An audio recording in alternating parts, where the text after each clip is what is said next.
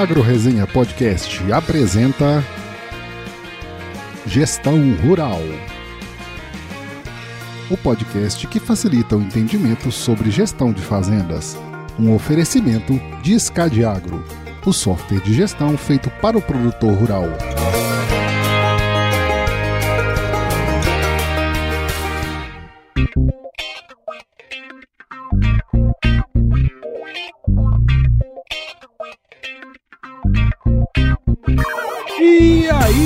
Pessoa! Estamos começando mais um episódio aqui da nossa querida série sobre gestão rural, que é um tema tão importante aí para o avanço sustentável do agronegócio, sempre com os parceiros aqui da Escad Agro. Aqui a gente vai compartilhar, além de boas histórias, muito conhecimento sobre gestão de propriedades rurais, então se prepare que a partir de agora seu tempo vai passar com muito mais conteúdo. E dessa vez nós temos um convidado super especial aqui, meu grande amigo, compadre meu aqui, ó. Clayton Gower, que é superintendente do IMEA, engenheiro agrônomo pela Universidade Federal de Pelotas e está cursando sua pós-graduação em gestão de negócios pela Fundação Dom Cabral. Ô Clayton, muito obrigado por participar aqui, cara. Seja bem-vindo ao Gestão Rural. Imagina, Paulo, é um prazer estar aqui conversando com vocês. Espero contribuir, fazer um bate-papo interessante aqui para a gente conversar um pouquinho, tanto sobre IMEA e sobre gestão, que é uma parte bastante importante que a gente trabalha já há um bom tempo. Sem dúvida, sem dúvida. E aí, gurizada? Gabriel, Jonas, trouxe um gaúcho aqui de Mato Grosso para é, confraternizar com vossas senhorias. Ah, que beleza, né, cara? Sempre um prazer aí receber a gauchada. Tu sofre umas influências boas aí, né, japonês? Por isso que tu é um cara bom, né? Você tu é bom por causa disso. cara que é bom se junta com os bons, né? É. Agora, principalmente, mas já tem os dias que a gente tá tentando secar a horta, viu? Molhar nem pensar. Nem pensar. Tá caindo um pé d'água aqui que tá louco. Aqui já tá começando a ficar tudo seco. E aí, Jonas, como é que tá? É, não, estamos embaixo d'água aqui. Hoje estamos com delay de novo aí de satélite, porque na fazenda nada feito, só água.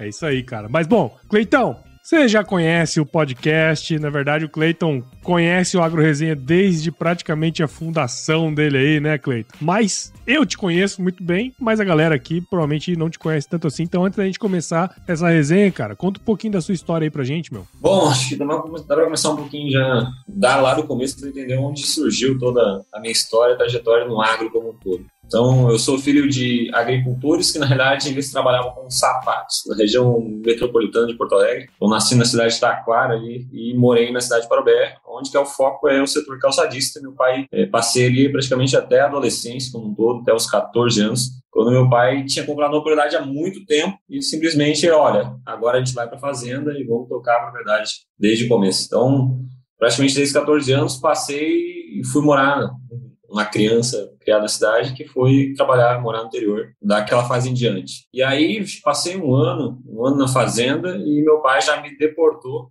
já, já foi morar na escola interna. Uh, passei um ano em Maçambará, que é, é bem pertinho de Itaqui, divisa com, com a Argentina. Depois mais dois anos na escola de São Vicente Sul, que na época ainda era Cefet, hoje virou Instituto Federal Farroupilha, se não me engano. Na época era Centro Federal de Educação Tecnológica, já faz um tempinho. Partir daí já comecei a trajetória no agro, desde a escola técnica como, como técnico agropecuária, depois um, uma leve participação no exército por ó, livre espontânea obrigação. E depois fui fazer uma universidade na, lá na Faculdade de Agronomia Eliseu Maciel, em Pelotas, famosa FAEM. Então, dessa história, basicamente toda a formação começou por aí, o sonho de, de trabalhar com agro também, então ajudar meus pais, na época tinha uma propriedade trabalhava com tudo um pouco, então desde fumo, produção de milho, soja, gado de leite, gado de corte, meu pai inventava de tudo um pouquinho para tocar a propriedade, que era uma pequena propriedade familiar, uns, lá eram 102 hectares, que olhando pelos modos ainda se, se para a região lá era uma propriedade familiar, então ficava abaixo dos quatro modos, a gente tocava tudo um pouco até meados de 2014, quando meu pai faleceu, a gente acabou se desfazendo do negócio, mas até quando ele estava vivo, a gente ficava tocando essa a estrutura. E depois, logo depois, assim, formei na faculdade, saí de, de Pelotas para fazer uma breve passagem como deu um AT, um assistente técnico, lá com, trabalhando com tomate no Rio de Janeiro, mas foi uma breve passagem realmente para descobrir que eu não sou um bom vendedor, então meu negócio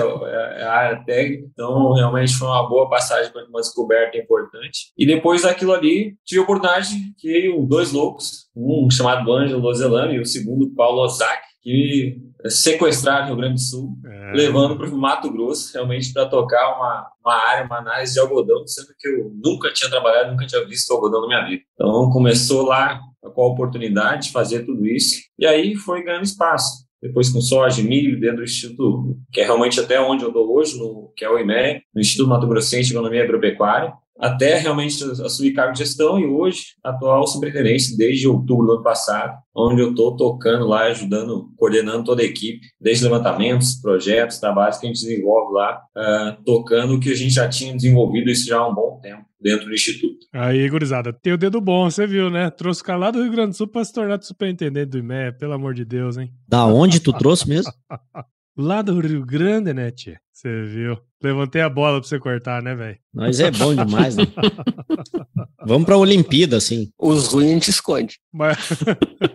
Mas, ô Cleito, uma cara, assim, é, eu te conheço já há muito tempo, né, cara? A sua história é bastante, bastante inspiradora, assim, né, desse ponto de vista. Quer dizer, trabalhava lá na, na, na fazenda com seus, com, com seus pais, depois que fez agronomia, fez o curso agrícola também, né, o curso técnico agrícola, uhum. e hoje você trabalha com o mercado de um dos institutos mais conceituados, institutos de economia mais conceituados do Brasil, né, cara? Eu já trabalhei no IMEA, entendo muito bem como a banda toca por aí, né? O jeito que são feitas as coisas, né? Mas acho que seria bem legal, cara, para quem ainda não conhece o trabalho que o IMEA realiza, explica pra gente como que funciona o instituto, quais são os dados, enfim, o que vocês fazem aí hoje, né? Até pra turma saber onde buscar as informações também. Para começar, é, que a gente gosta de desmistificar que a gente é um instituto privado. Realmente todo mundo acha que a gente é público, recebe dinheiro do do governo, mas a gente é um instituto privado mantido pelas entidades de classe do, do, setor. Então, realmente, a gente, aqui, se a gente for olhar no que a gente chama no board, no conselho do EMEA, está realmente os, as pessoas que aportam recursos todos os anos para a gente continuar tocando os trabalhos, os projetos que a gente desenvolve, que é a Federação da Agricultura do Estado de Mato Grosso, a Associação dos Produtores de Soja e Milho aqui do Estado de Mato Grosso, a ProSoja, a Associação dos Produtores de Algodão, que é a, a AMPA, e a Associação dos Criadores de Bovinos aqui no Estado. Então, esses são os, as pessoas que deram origem todo o Instituto lá, na, ainda em 2008, quando passou para a reestruturação, que todo mundo decidiu basicamente criar e dar forças para o Instituto, ao invés de construir um departamento estatístico, um departamento técnico voltado para análise de mercado. Então, estruturar uma, uma instituição à parte isenta e que, se a gente for olhar hoje para dentro dos institutos uh, de entidade de classe, tem um respeito muito grande no mercado que a gente, por mais que a gente tenha manutenção, a gente tem liberdade de trabalhar e não tem influência com relação aos dados publicados dentro do Instituto. Então, isso é, é, é muito gratificante, principalmente as pessoas que trabalham lá, elas têm uma certeza e uma, uma tranquilidade muito boa quanto a isso. E aí, para a gente falar em relação aos projetos, né, então, o que a gente faz, se a gente for separar o INEL tenta coletar e tenta levantar todas as informações ligadas ao agronegócio de Mato Grosso, olhando sempre as principais cadeias. A gente não consegue ter braço para levantar de tudo, mas se a gente for elencar as principais cadeias produzidas aqui no estado de Mato Grosso, a gente tenta ter acesso e gerar dados e estatísticas tanto olhando para o setor quanto para os produtores de maneira geral conseguirem ter acesso e fazer principalmente um controle, um benchmark das informações que a gente desenvolve. Então, o que a gente vai levantar e, toca lá, se a gente for elencar aqui, assim, primeiro, é os preços de todas as commodities do estado, então soja, milho, algodão, pecuária, de corte, seja para do gordo ou reposição. Então, levanta isso periodicamente, então, praticamente as cotações a gente tem todos os dias. Alguns levantamentos a gente tem semanais, olhando para reposição, alguns outros produtos mais, mais uh, estáveis, digamos assim, uh, e outros dados estatísticos de produção. Então, área, produtividade, produção, estimativas, quanto o Estado vai gerar. Olhando os dados de custo de produção, também a gente tem um projeto muito importante com o Senar, que é o projeto Rentabilidade Meio Rural, que a gente desenvolve e trabalha todos os dados de custo de produção, olhando para o estado que ele é gigantesco, a gente for olhar o estado, às vezes um custo de produção que tem numa região é completamente diferente de outro por conta das características. Então, se a gente for olhar esses são os principais dados que a gente levanta periodicamente. E aí surgem alguns projetos uh, mais esporádicos. Se a gente fosse elencar alguns aqui de maior importância, que o mercado costuma olhar isso com muito bons olhos, um deles é o Outlook dos próximos 10 anos, então a gente já tem mais de 10 anos que desenvolve esse material, então, como que a gente imagina que o Estado vai crescer, quais são as condições, quanto deve evoluir, principalmente para esse, se a gente for olhar o, o olhar para os próximos 10 anos, assim, como que a gente enxerga o futuro do Estado, tanto em produção e seja escoamento, exportação, mercado interno, quais são as uh, estimativas que a gente gera para isso. Outros materiais aí surgem realmente dependendo da demanda do mercado. Outro material também legal que é o guia do investidor. Então, quem está disposto a investir no Mato Grosso, quer conhecer as regiões, quer conhecer a estrutura do estado, é um bom material para começar, olhando principalmente para o estado, para o foco do agronegócio aqui em Mato Grosso. Então, se a gente fosse elencar, acho que seria assim, dessas duas estruturas, né? os dados mais periódicos, que o produtor, todo mundo consegue ter acesso pelo nosso site, e alguns materiais mais dos projetos mais esporádicos que surgem com relação à demanda e com uma data já um pouco mais espaçada, uh, de certa forma. E aí acho que dá para até colocar, é, e também acho que eu esqueci de comentar lá no começo, até a gente estava discutindo isso antes, importante, a gente não é um instituto jovem, né? Então, esse negócio começou lá em 98, esse ano completou 24 anos. Então, tem toda uma história por trás disso, desde as pessoas que imaginaram um instituto uh, do jeito que ele é hoje. Tem toda uma história que foi construída e que a gente está colocando nosso tijolinho hoje, conseguindo tentar ampliar dados, levantamentos, qualidade, que é o nosso foco também com relação às informações que a gente levanta. Acho que de um resumo seria isso, Paulo. Legal. Cleiton, vou pensar uma palavra que tu falou no meio da tua fala aí, que a gente, tipo, eu vou, eu vou ser repetitivo aqui, né? Mas é um, um ponto que a gente sempre fala aqui nos nossos episódios e, e que a gente considera muito importante que o, que o produtor tenha um olhar voltado mais para a rentabilidade do negócio, né? Ao invés de pensar só em, em aspectos técnicos da propriedade, como é o caso da produtividade. Como é que vocês enxergam essa questão aí e de que maneira essas informações que vocês geram lá no IMEA, elas podem auxiliar o produtor, cara? É, esse, esse é um ponto que você tocou importante, a gente frisa em todas as falas que eu normalmente faço, que a gente conversa com produtores, é, o que importa é que o dinheiro dinheiro que fica no bolso. Né? Não importa o quanto que ele produziu, às vezes ele pode produzir menos e ter uma rentabilidade muito melhor, sofrendo um risco muito mais baixo. Então, realmente, essa é uma discussão, a gente enxerga isso de uma maneira muito clara e tenta repassar isso ao produtor. Às vezes ele, ele esquece, né? Se a gente for olhar o, o, pilar, os três pilares lá da rentabilidade, que é a questão de custo de produção, que é o, o a produtividade e o preço negociado, às vezes o produtor está focado principalmente no pilar da produtividade, esquece todo da estrutura e sendo que tem um impacto muito significativo na linha final lá, quando vai ficar dinheiro no bolso dele. Então, a gente tenta trazer isso, primeiro, quebrar esse conceito e mistificar isso com ele. O segundo, acho que o principal dos dados, que a gente sempre costuma fazer, o e-mail,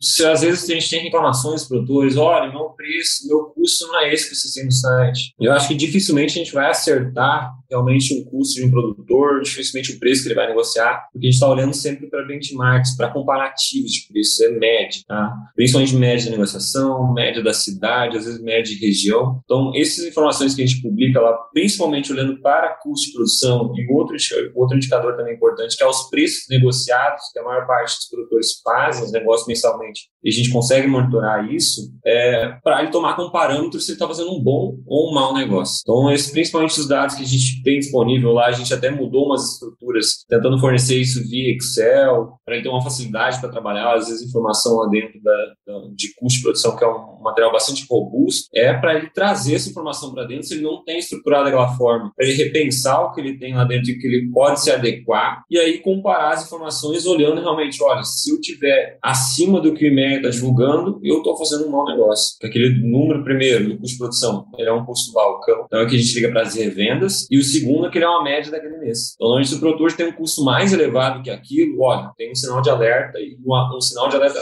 vermelho, tem uma coisa errada, eu preciso me parar para planejar porque alguma coisa está saindo fora do controle.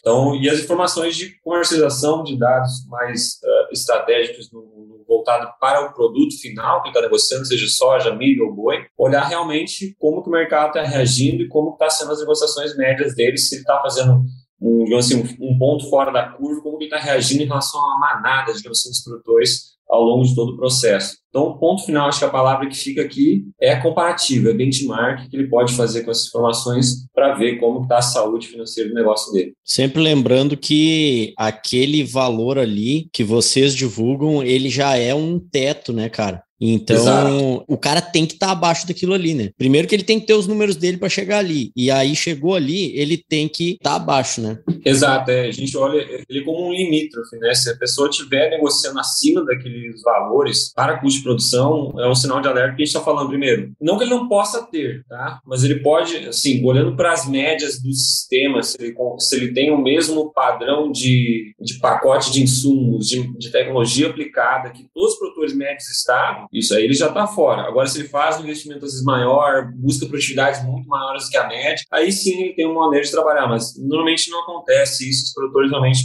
quando a gente olha, esses casos são mais específicos, ele tem um controle muito maior do que os demais. Então, normalmente está acima, é um sinal realmente de alerta, porque a situação está crítica. Cleiton, é, eu acho que então, se escutando o que está falando, é, é, bem claro assim de que é, o produtor consegue enxergar lá no site do IMEA quais são os custos né, médios ou, né, ou atuais, assim como está falando do balcão, mas que não tem como ele querer usar isso para entender se ele está tendo, é, se a, se a, rentabilidade dele está boa ou não, se ele não tiver os números dele, né? Ele precisa, de qualquer maneira, é, minimamente descobrir quanto que ele está gastando. Né? Pensando nisso, assim, o que que, que né, até partindo do, do, levantamento que tu faz, então o que que o produtor tem que, tem que trabalhar para conseguir ter esses números? Isso que você comentou, Jonas, é um ponto muito importante, a gente frisa, né? Nesse momento, assim, a gente sabe que os produtores têm melhorado muito esse controle eles têm evoluído sistemas, têm acompanhado, têm feito investimentos, mas mesmo assim a gente ainda produtores que ficam aquém do que a gente espera no nível de controle e gestão da propriedade. Então esse passo acho que ele é inevitável. Se o produtor não fizer isso, cara,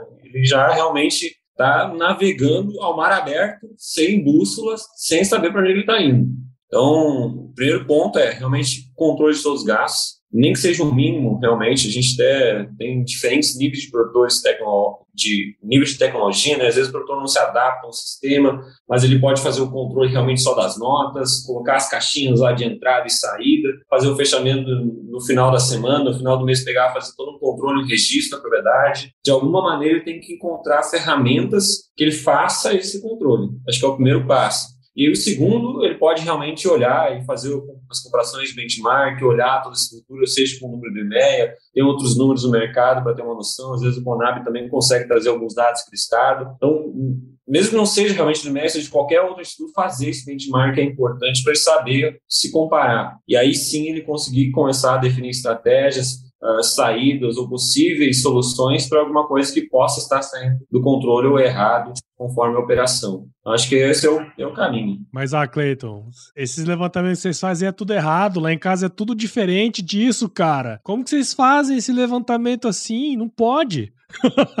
quantas, é, quantas vezes por semana você recebe essa ligação? Eu recebo algumas. Esse é um, um desafio. Quem trabalha com pesquisa, acho que sabe disso, mas é o que a gente tenta trazer e, e explicar para o produtor. Eu acho que até vale, vale o espaço aqui para explicar como é que a gente chega no número de concentração para vocês entenderem o desafio de chegar no número final produtor. Primeiro que a gente está olhando para uma propriedade modal. Então a gente visita municípios-chave no estado de Mato Grosso, pensando por volume de produção. Então a gente viaja, acho que no ano passado a gente fechou 18 municípios que a gente viajou fazendo painéis de custo de produção de um estado que tem 141 municípios. É uma representatividade grande. Não é tanto quanto a gente gostaria, mas já, tá, já é um bom começo. E a equipe vai lá visitar nessa região e constrói uma propriedade modal daquela daquele município. O que é uma propriedade modal? Que mais aparece naquela região por características de tamanho, de estrutura, de perfil, número de tratores, maquinários, funcionários, pacote tecnológico, manejo, e constrói tudo isso e a gente volta para monitorar ao longo de um ano toda essa propriedade que a gente constituiu, olhando os custos de produção. Então, se o produtor às vezes não consegue se enxergar nisso, é porque ele está fora da propriedade modal. Mas, de uma maneira geral, é um bom parâmetro, olhando para a média de estado, e vai conseguir, pelo menos, entender o custo por hectare ali, razoável, consiga trazer as informações realmente para ele ter como parâmetro. Isso que a gente fala. Então, e aí o fundo é reflexo, olha, se você quer ter controle, quer ter olhar, quer realmente olhar para a superioridade, você tem que fazer esse controle. Se ele não conseguir fazer o próprio controle, isso dificilmente nós vamos conseguir ajudar ele nesse, nesse processo. Sim. Porque imagina se a gente trabalha já hoje levantando informações médias, uma equipe que tem 38 pessoas, que o Paulo conhece, o Gabriel também conhece, o pessoal trabalha incansavelmente, realmente, para levantar todas as informações e constituir os relatórios, dados, processos, se a gente for entrar a nível de produtor, o desafio que a gente coloca na operação. Realmente, o nosso objetivo nesse primeiro, que a gente tentou construir realmente é esses parâmetros para trazer um, um, norte, uma noção do mercado e conseguir trabalhar. Eu queria só puxar aqui, Gabriel, rapidão, porque assim, o Clayton falou bem ampassant, né, como que funciona esse levantamento, cara, e permita-me falar que é foda pra caralho, entendeu? Porque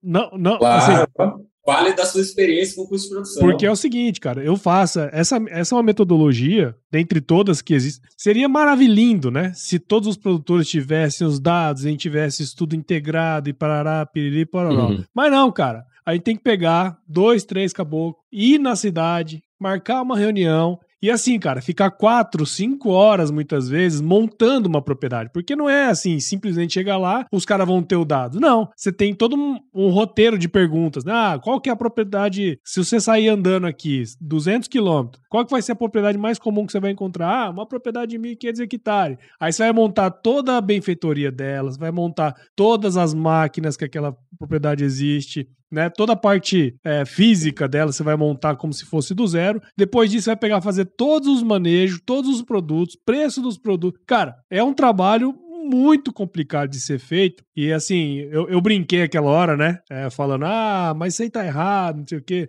Porque assim, cara, é uma das maneiras mais baratas de fazer esse tipo de levantamento. E ao mesmo tempo é caro pra caramba. Então você imagina quanto que custa pra fazer um censo por exemplo. E assim, para você tomar paulada de gente que nem tem a própria informação, né? Hoje eu tô de fora, eu posso falar, tá, Cleiton?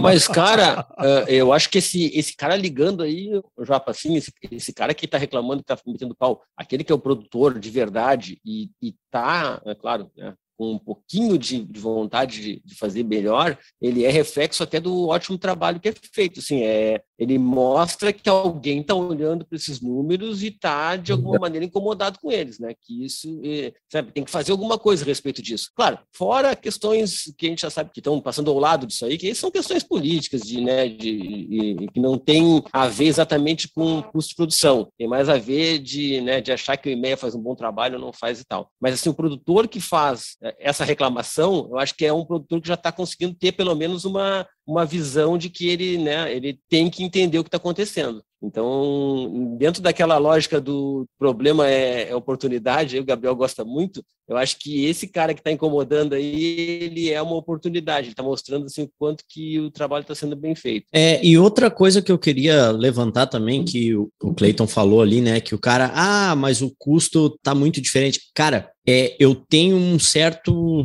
um certo receio, assim, é, o cara tem que estar, tá, ou como o Clayton falou, investindo, mas assim, ó, tem a questão de investimento, que é investimento, que não é custo de produção, que é investimento, e tem o custo de produção, que está ligado com a, com a, produção. A criatura tem que estar tá fazendo um investimento no, em custo de produção muito alto para ele disparar tanto de um custo médio de produção, digamos assim. Porque o custo médio de produção é por hectare. Então, se o cara tem mil, mil e quinhentos ou dois mil, ou 500, cara, olhando os números, agora falando de SCAD Agro, por exemplo, a gente pegando é, clientes assim, a gente olhando os números dos custos de produção, né, dentro de uma determinada região, não foge muito, cara. É muito, a, a, o desvio é muito, é, é muito pequeno, assim, não, não tem um desvio muito grande. Então, só que assim, o cara tem que estar tá controlando, né? Ele tem que estar tá controlando corretamente isso aí, ele tem que estar tá fazendo esse trabalho, o controle financeiro lá e tal, controle de custo de produção, etc., de forma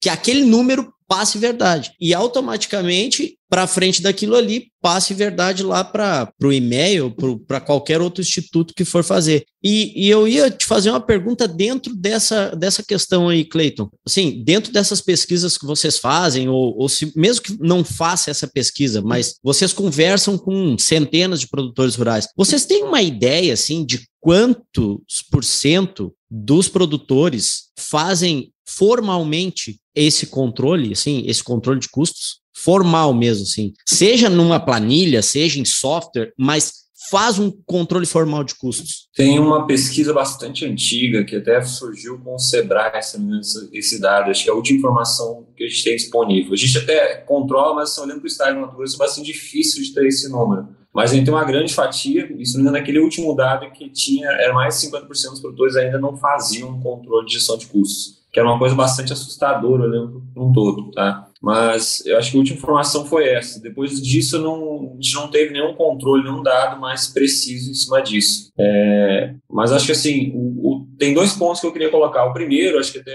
trazendo um pouquinho do que a gente conversou antes, o Jonas tocou nesse ponto, o Paulo também trouxe é, eu gosto de receber esse tipo de ligação. Quando o produtor liga aqui para falar, olha, o meu custo não bate. É primeiro que a gente mostra e, e expressa para ele o nosso posicionamento perante as dificuldades normalmente de produção e quanto que ele está realmente para ele olhar o custo dele, dele, como um todo, olhando para as médias, para que ele entenda todo o processo. E o segundo, e acho que é o ponto principal, a gente não é perfeito também. Então a gente está ali para aprender está aprendendo a ouvir o produtor que realmente traz essa ponderação. Às vezes ele tem razão realmente algumas coisas. A gente olha para dentro, revisa, reflete olha, se realmente fizer sentido, a gente vai fazer alteração. Se não tiver, se não fizer sentido, a gente tiver certeza quando a gente estiver publicando, a gente vai continuar aquele posicionamento e vai dar um retorno para ele. Acho que são dois pontos que, que dão esse reforço, principalmente uh, é, para dar esse espaço de discussão e o segundo para dar esse reforço, olha, estamos ouvindo e a gente está aqui para melhorar constantemente no processo. Eu fiz esse levantamento de bola aí justamente por causa disso, né, Cleiton? Porque assim, na verdade, o que muitas vezes a gente é, vê como uma crítica e, né, e leva para dentro como se fosse um negócio ruim, na verdade não é, né? O Tejon ele fala um negócio, cara, que eu acho muito interessante. Ele fala assim que é o incômodo, né? Se o cara não, não analise, não acompanha os dados do IMEA, é, cara, ele tá no limbo, né? Tipo, para ele tá tudo beleza. Ele não não, sabe que aquilo ali é um incômodo. A partir do momento que ele vê o dado e aquele negócio fala, pô, mas esse negócio não tá certo, né? Pô, você já gerou um incômodo no cara, né? A mesma coisa a gente tá falando aqui é, todo mês falando sobre gestão rural. Ah, a gente fala todo mês sobre um negócio, cara, de repente a gente, alguém fala assim, porra, é verdade, né, cara? Eu precisava melhorar esse negócio lá em casa. Então, eu acho que esse incômodo, acho que o IMEA e qualquer outro instituto, né, cara, ele tem esse poder de gerar o um incômodo no cara, né, cara? Faz uma terapia aqui, cara. E a gente recebe vários feedbacks, né, Paulo? É, nossa, chamei tu de Paulo agora. Fim da várzea.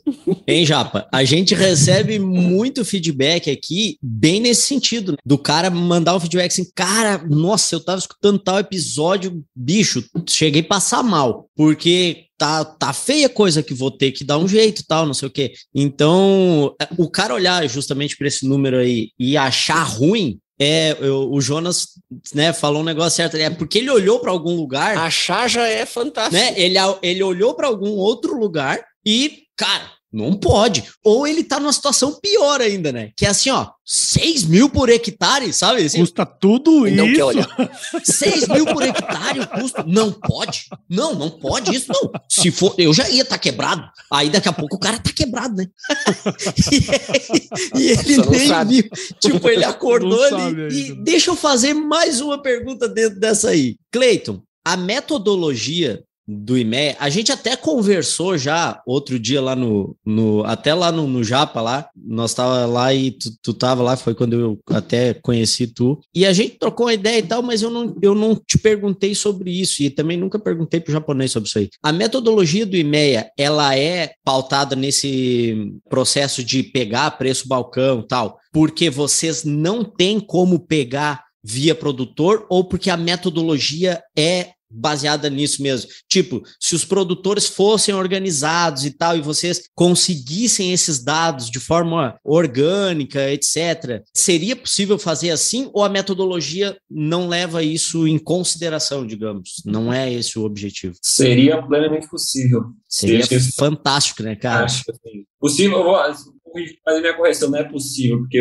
se fosse possível a gente conseguiria fazer isso hoje, mas seria realmente incrível conseguir fazer isso. O nosso sonho é que a gente consiga até a gente debater um pouco lá, a gente trouxe uhum. isso, é, com o avanço da tecnologia, a gente conseguir ter acesso uh, e os produtores de maneira orgânica, olha, querer contribuir com o sistema. Enviar, né, cara, esses dados, claro. Eu quero contribuir com a EMEA para a EMEA realmente fazer um dado melhor, fazer uma, um dado, uma informação que vá ao mercado para me auxiliar de uma maneira uh, mais real certo? Tanto para benchmark, que às vezes quanto para políticas públicas. É depois uma coisa que eu gostaria de falar sobre isso, porque Exatamente, às vezes os produtores não percebem como que isso vai gerar um retorno indireto para ele. Mas só olhando para o dado especificamente, porque a gente vai para o balcão, como a gente trabalha. A gente não tem o dado do preço médio negociado para o produtor dos insumos. Então a gente parte para quem a gente tem acesso e que e acabam fazendo realmente esse apoio à IMEA, que são as revendas e as trades de uma maneira geral. Ele entende, percebe que se ele contribuir com o dado e formação do custo de produção,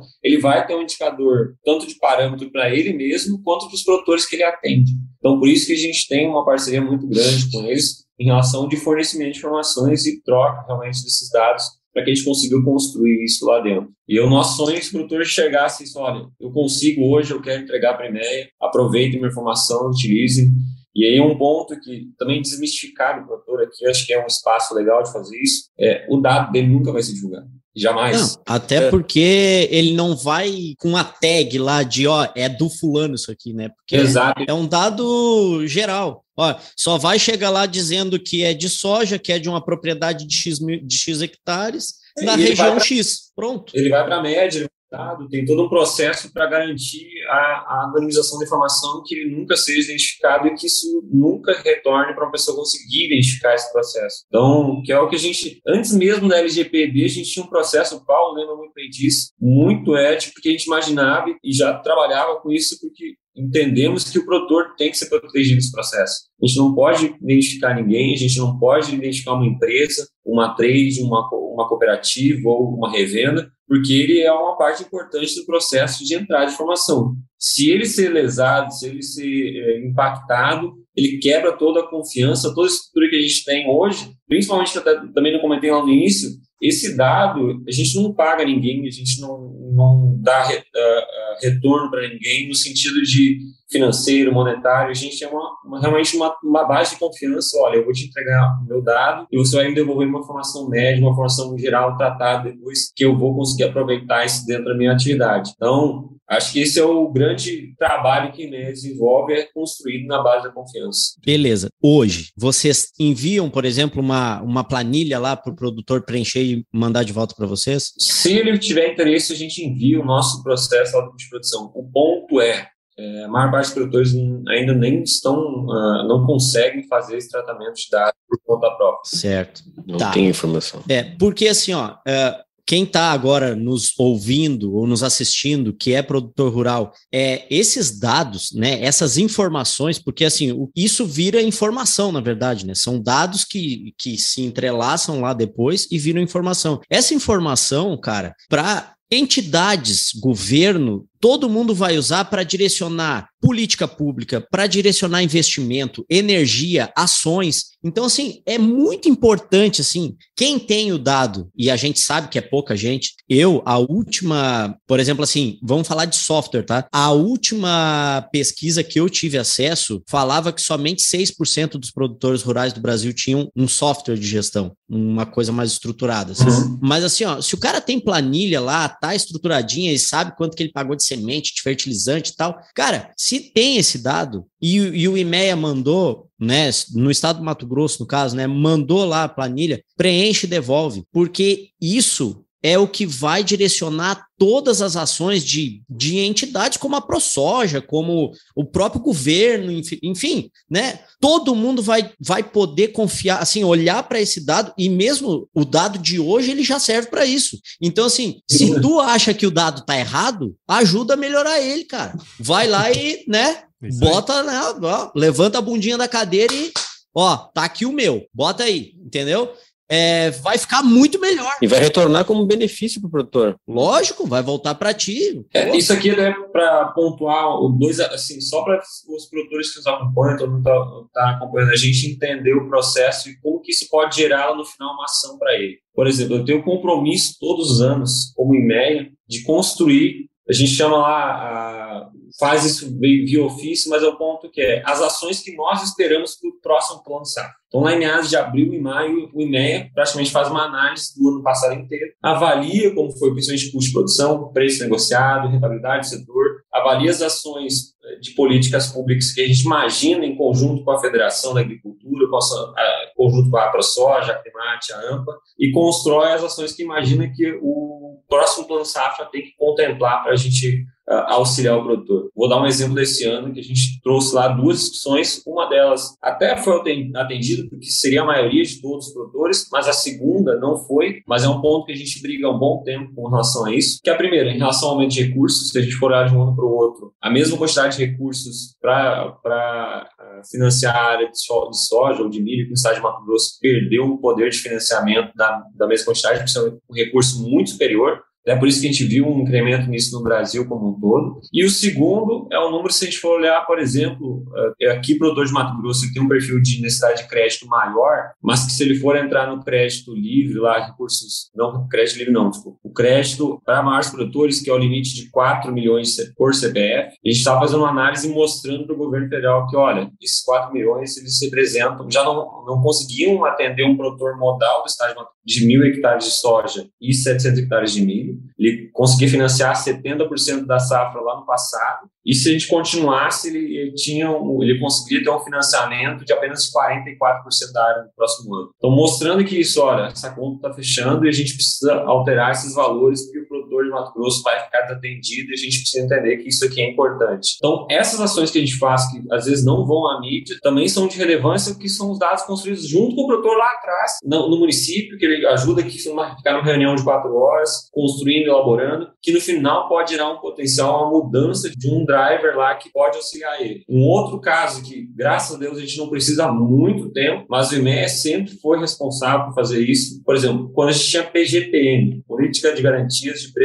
Mínimo aqui no estado de Mato Grosso, do milho, que a última aconteceu em 2016. Então, todos os leilões de milho eram balizados por preços que o IMEA levantava. Então, o IMEA ficava responsável por levantar o preço do milho do dia para balizar os leilões da Conab e os leilões do Brasil para realmente conseguir garantir o preço mínimo no estado de Mato Grosso a ser pago realmente para o produtor não ficar, na época ficava um prejuízo, mas conseguir tentar reduzir os prejuízos que, que a atividade estava passando. Então, que são ações que às vezes o produtor não percebe que nós estamos lá auxiliando, tentando dar suporte para ele, mesmo que indiretamente, tentar construir e seja uma política ou seja uma ação para dar retorno à atividade. Então, acho que são dois grandes exemplos assim, que a gente passa muito bem por isso. E o outro, acho que sem também, nem, não preciso nem dar exemplo, acho que o Paulo também pode citar isso, o governo de Mato Grosso é um dos maiores demandantes de, das informações meio. Então, principalmente porque o governo às vezes não tem informação da agricultura, da agropecuária do Estado, ele socorre, se, se, se dá esse suporte ao e-mail para a gente conseguir colaborar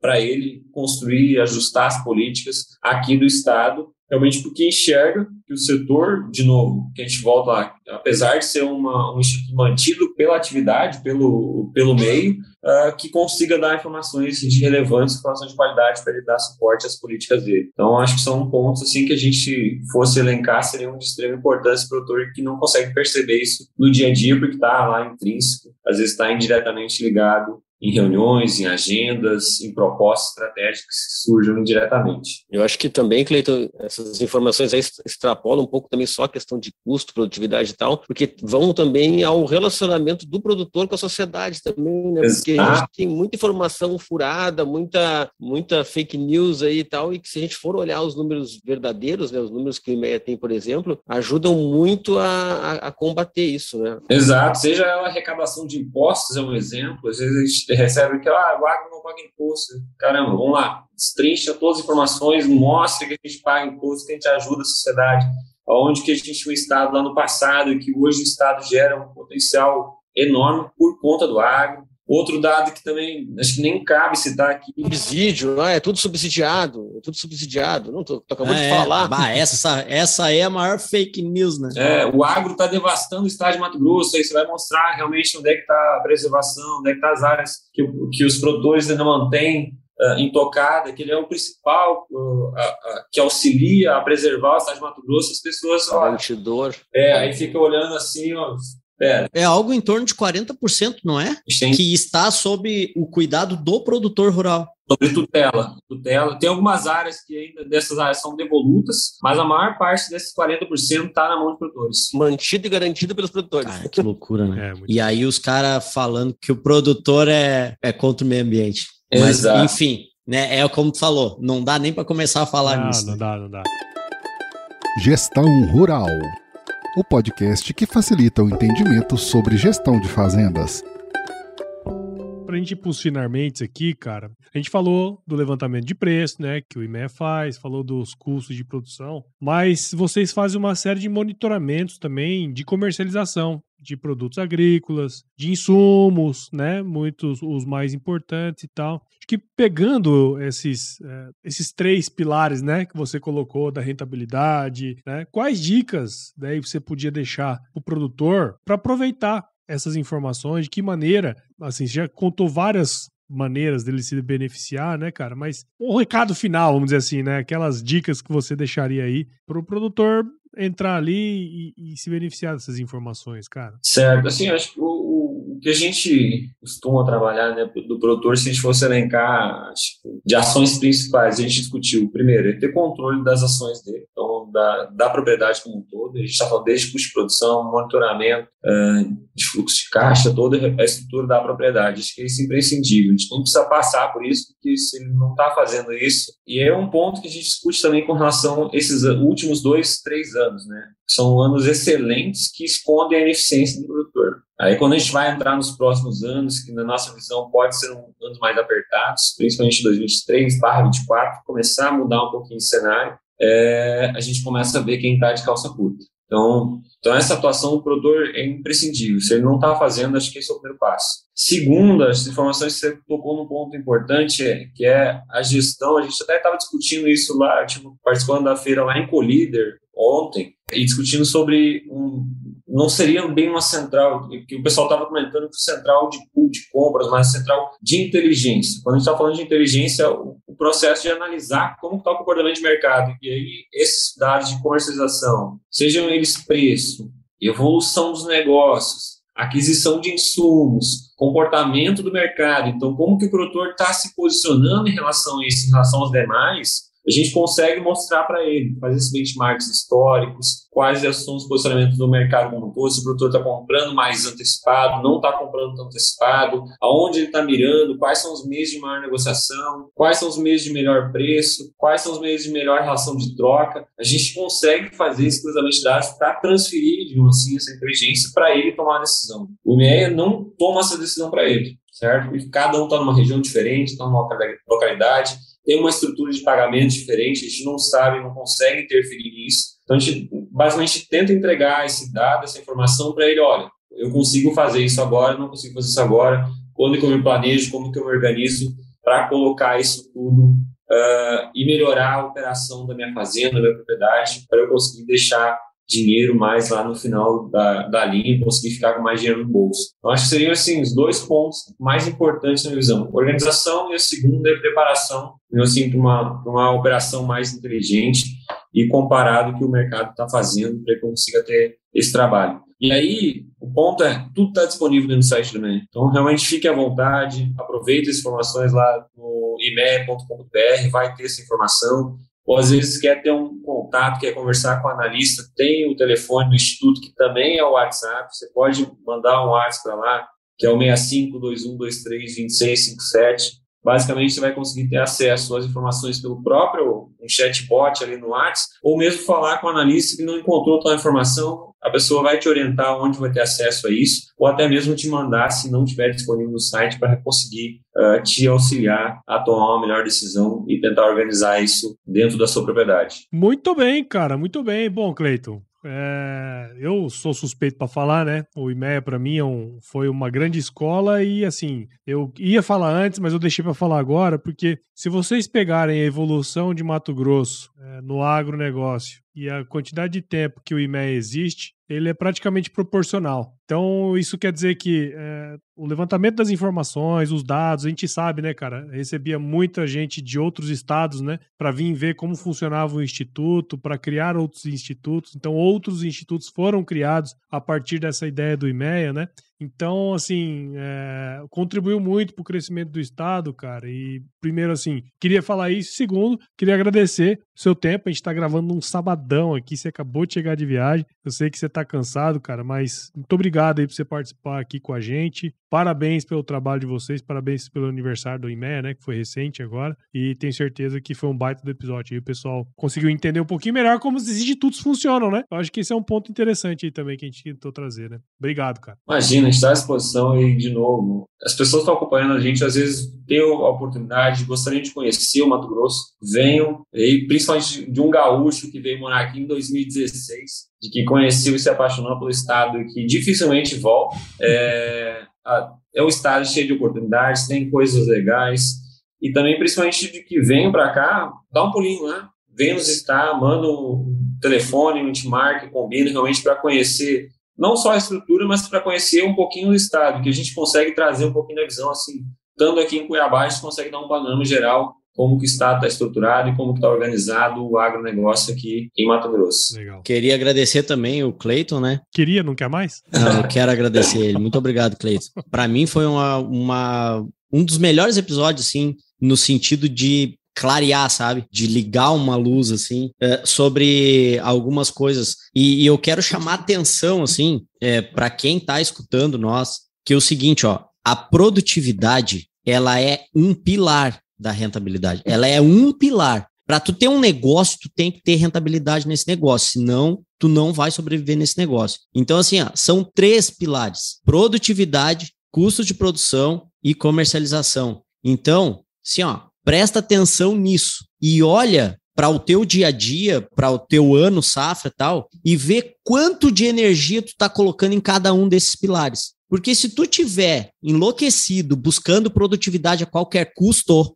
o custo é um pilar. E se esse pilar não tiver bem estruturado, vai cair a casa, né? E lá atrás, eu não sei quantos episódios atrás, o Antônio da Luz falou aqui que isso que o que o Clayton não quis falar, tá? Porque ele é um cara polido, assim, ele é um cara que ele cuida bem as palavras, mas o Antônio da Luz veio aqui e falou: "Cara, é nos anos bons que tu quebra. Tu quebra no ano bom. Aí dali dois, três anos é que tu vai descobrir que tu quebrou. E por que que o cara quebra? Porque o cara sai gastando dinheiro, investindo e tal, sem olhar para esse pilar da, do custo de produção, né? Dos custos em geral, de investimento e tal. Então, assim, as, olha para o quanto de energia está gastando em cada pilar desse e faz isso certinho que o nosso objetivo aqui é esse, é tentar te trazer insights para que tu tenha uma gestão mais profissional possível do negócio, porque, volto a frisar, não é qualquer indústria urbana que tem um que passa a quantidade de dinheiro por dentro, que passa por dentro de uma, de uma propriedade de média para pequeno porte, tá? Não é qualquer indústria. Então, assim, ó, cara, é muito importante pensar esse conceito que o Clayton trouxe hoje aqui, né? Que o IMEA trabalha em cima aqui, rentabilidade, ela tem três pilares para mim é o insight maior que fica aqui. Presta atenção nisso e vai com isso que tu brilha. Ei, Gabriel, deixa eu fazer um. Você me deu uma luz aqui que eu não comentei, mas é, acho que o Anjo sempre trabalha isso muito comigo. A gente conversa, debate. Todo mundo acho que já deve ter ouvido, eh, ouvido ele no, nos episódios anteriores, mas é o ponto que eu vou convidar as pessoas, os produtores, a fazer uma conta. Façam, Boa. façam uma variação simples. Se eu tiver um aumento de 1% ou de 5% dentro de um preço, ou 5% de produtividade, ou redução de 5% no custo, qual o resultado que eu tenho? Olhando na linha final, qual que vai me dar mais retorno? Aí você para para analisar justamente o que você colocou, aonde eu estou colocando energia. Então, se eu estou colocando energia num negócio que não vai me dar retorno, ou que pode me dar um retorno menor se eu considerar um outro pilar do, da rentabilidade, então tem que estar muito atento quanto a isso. Eu não vou dar o spoiler, eu gostaria que vocês fizessem essa conta. Se olhar dentro dos pilares, vocês vão perceber o que está sendo gasto de energia hoje não é o que dá mais resultado. Perfeito. Para mim encerrar aqui também, agradecer o Cleiton por fazer parte dessa, dessa nossa lista aí, que só cresce, né? De quem vem aqui para falar sobre gestão e a gente repete, a gente repete, a gente repete, mas assim, sempre a gente fala com gente de todo, né, todos os pontos aí, todos os momentos da vida do produtor e a mágica é a mesma. A mágica só acontece quando o cara começa a olhar para o que ele está fazendo, ver no que, que ele está gastando. É aí que ele vai começar a entender né, como é que funciona a propriedade dele e como ele pode trabalhar para melhorar, para ter mais rentabilidade, para se manter lá na propriedade, para não quebrar sem saber. É bom ter, ter retornado nesse ponto do, do, do, Antônio aí, porque ele é muito importante, né? Agora que né? O ano da vaca gorda é o, não é o ano de, né? Não, isso não é assim para sempre. Todo mundo sabe, todo uhum. mundo tá, na, tá aí já passou por altos e baixos, né? E então muito bom, muito obrigado e vamos continuar a nossa terapia aí, né? Quem não, quem não quiser falar desse assunto tá ralado, porque a gente vai ficar falando nele sempre. Enquanto a gente viver, enquanto vivermos, falando. estaremos falando, né? Isso aí. Mas isso aí, Keitão, muito obrigado, cara. Vamos finalizar esse episódio com uma frase de muita sabedoria que eu acredito que você é, já conhece muito bem, né? Afinal, nos conhecemos há muito tempo, que é se chover não precisa molhar a horta aí, não, tá bom? Pegar enxada aqui, porque do jeito que tá chovendo. É, vai vir uma frase filosófica aqui agora. É, ele ficou pensando assim, mas do japonês não pode vir nada. Até vai ser uma surpresa para mim hoje isso aí.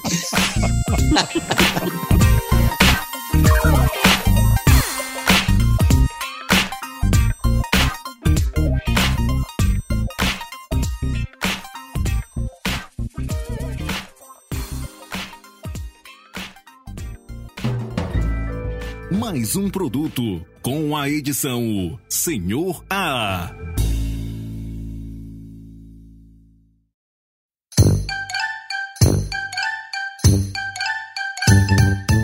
Cara, depois do Covid, minha voz começou a falhar absurdamente, cara.